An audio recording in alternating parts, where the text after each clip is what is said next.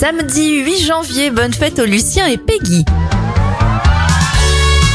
Alors je préfère vous prévenir tout de suite, c'est ce qu'on appelle une toute petite journée. Dans les événements, on va retenir la première diffusion en France de la série Drôle de Dame, c'était en 1978. Et en 1996, c'est la disparition de François Mitterrand. Et pour déjà terminer cette éphéméride, on va souhaiter un bon anniversaire à Pascal Obispo, il a 57 ans aujourd'hui. Bon week-end à vous